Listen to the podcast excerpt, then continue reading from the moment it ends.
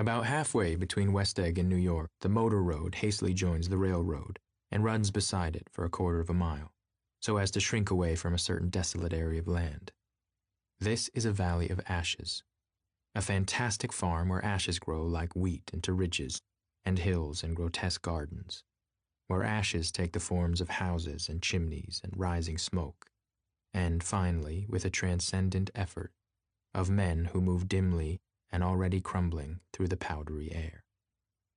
Occasionally, a line of gray cars crawls along an invisible track,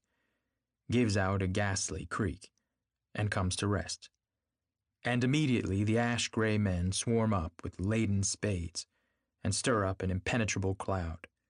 which screens their obscure operations from your sight. Si bien este es el inicio del capítulo 2 de The Great Gatsby,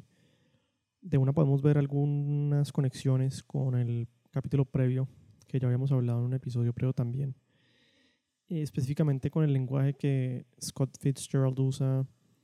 eh, en, este, en este pequeño párrafo introductorio del capítulo. Y lo podemos ver claramente con el, las palabras que ya había mencionado anteriormente, el quarter of a mile. Y este quarter of a mile es tal vez lo que podría ser el matrimonio quebrantado de Daisy y Tom, la descripción de su, de su, casa, el quarter of a mile,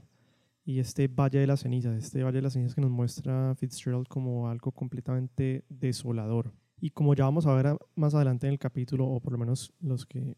cuando leemos el capítulo nos damos cuenta que este capítulo nos habla mucho de, o nos presenta pues la, la moza de, de Tom Buchanan y los contrastes que hay entre lo que es el West Egg, East Egg, mucho más conservador, en donde nada sale a relucir como lo sale ahora a relucir en Nueva York, la ciudad de, del jazz, del glam, en donde a Tom Buchanan no le importa mostrar a su, a su moza, e incluso al narrador, a Nick, no le importa sabiendo que él es el esposo de su prima, Daisy Buchanan. Y más allá de eso, ¿qué imagen nos trae a la cabeza este pequeño párrafo introductorio? Tal vez de pinturas o de obras de arte, pero también de paisajes muy desoladores y es la primera vez y tal vez una de las pocas veces en donde el libro va a presentar una descripción de algo desolador, algo que no sea eh, a todo lo contrario lo que representa el libro de Gatsby, ¿no? que es como la opulencia, eh, el wealth. Em, en este caso, el Valley of Ashes es todo lo opuesto a eso. Cuando nos vamos al Valley of Ashes y, y, queremos saber dónde queda este, este Valley of Ashes que Fitzgerald describe, podemos encontrar que es en Corona, Queens, Nueva York y es donde ellos pasan cuando van del West East Egg, donde sería Long Island, hacia Manhattan o hacia otros lugares. Y es muy particularmente interesante que este Valley of Ashes que Fitzgerald describe como completamente desolador, en donde no pasa nada, en donde básicamente eh, las cenizas toman la forma de casas y chimeneas, es donde precisamente Louis Armstrong vivió en 1943 y donde terminó muriendo. Y es interesante ¿por qué? Porque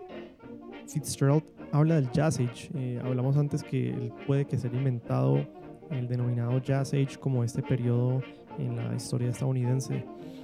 Y ese Jazz Age es muy característico porque de los creadores del Jazz Age, de la vibra del Jazz Age, uno de ellos es Louis Armstrong, es uno de los representantes más importantes de ese Jazz Age.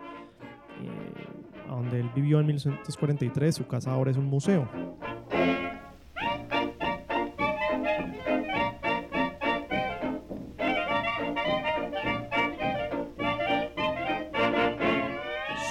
Fondo Sugarfoot Stomp y a continuación Western Blues, ambas de Louis Armstrong.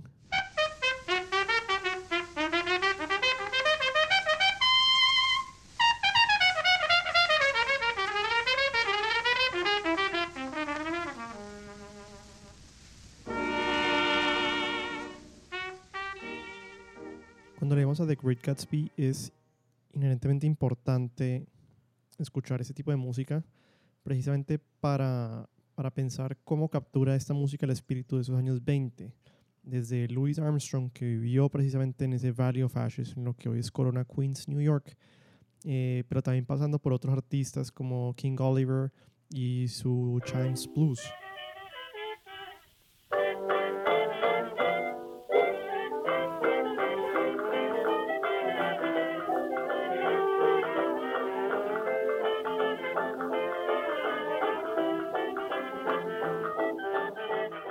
Y siguiendo eh, ese tema del, del, no man's land que describe Fitzgerald, eh, la tierra de nadie, y que hoy en día también es algo muy diferente a lo que era para él y para Louis Armstrong en esa época, dos cosas muy diferentes, ¿no? Eh, era precisamente allí a donde llegaban las toneladas y toneladas de ceniza producidas por las fábricas que los utilizaban en el momento como digamos, el carbón como medio de producción energética, pero que hoy en día es un parque conocido como Flushing Meadows Corona Park, en donde de hecho fue la Gran Feria Mundial de Nueva York de 1939. Pero bueno, volviendo al, al, al, párrafo, a esa introducción inicial del capítulo 2, que es donde nos vamos a enfocar para este, este episodio podcast, porque no quiero entrar más adelante en lo que le sigue al, al, capítulo, pues primero que todo para no entrar como en demasiados spoilers, pero también para que sea un proceso, digamos, gradual de que quien lo lee lo interprete de la manera que quiere interpretarlo. Em, como dije, un resumen supremamente rápido es, eh, este capítulo eh, es una, una, una, introducción a la de, de, de, Tom Buchanan, a los dos mundos distintos de West East versus el Nueva York de la opulencia, eh, mucho más tal vez sacada o salida del closet, por decirlo así. Em, y es simplemente un capítulo que se enfoca también en algunos temas específicos como los del color. Eh, sin querer entrar en mucho detalle, el color rojo eh, como precursor de eventos que pueden suceder, eh, el rojo como, como, como, como símbolo de violencia. Pero entonces volviendo a ese, a ese passage inicial, es, es, difícil, de cierto modo, ver qué quería describir Nick Carroll en, en ese párrafo. Sí, eh, entendemos que es un paisaje desolador y entendemos eh, más o menos de la que se refiere cuando describe ese Valley of Ashes como lo muy opuesto al resto del libro eh, de lo que representa Gatsby. Pero no sabemos bien si es que él, pues, como para no exagerar, está alucinando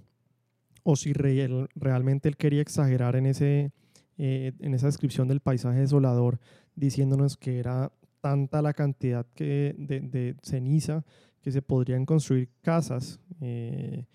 como él dice allí, ¿no? El, el, where ashes take the form of houses and chimneys,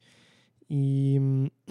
en donde quienes trabajaban ahí quedaban cubiertos de ceniza de pies a cabeza, casi como para volverse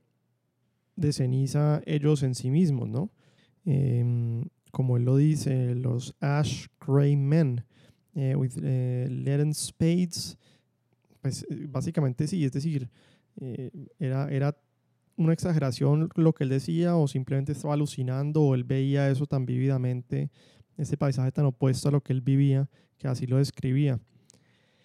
Em, entonces también nos queda ahí la duda de si Nick es un narrador verosímil, es decir, ¿está diciendo siempre la verdad o estamos nosotros leyendo este libro explícitamente a través de sus propias perspectivas y opiniones de lo que es el West East Egg, la vida que él vive, Gatsby como lo conoceremos más adelante, eh, y lo que no está dentro de esa burbuja, como él lo describe también en esos términos tan exagerados. Y hay otro tema eh, eh, importante y curioso también que hay que mencionar ahí, es que, como lo vimos en el capítulo pasado, Fitzgerald le gusta mucho atar a objetos inanimados, en este caso la ceniza, descripción de características vivas. La ceniza se vuelve en, en hombres, ¿no? los Ashen Men se vuelven objetos, los Houses of Ash, eh, objetos inanimados que pues creo que nunca veremos nosotros que sean animados como él los describe en el libro.